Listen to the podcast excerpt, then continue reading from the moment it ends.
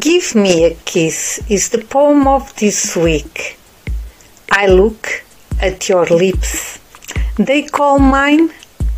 They are greedy and wise for being yours.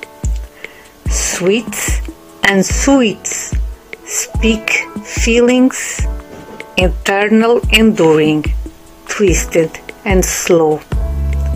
Fleshy lips, soft touch, silent dialogues that they miss. Win the distance and the bravery of the way. Love matters. Give me a kiss. If you like this poem, help me share it. See you next week. Bye bye.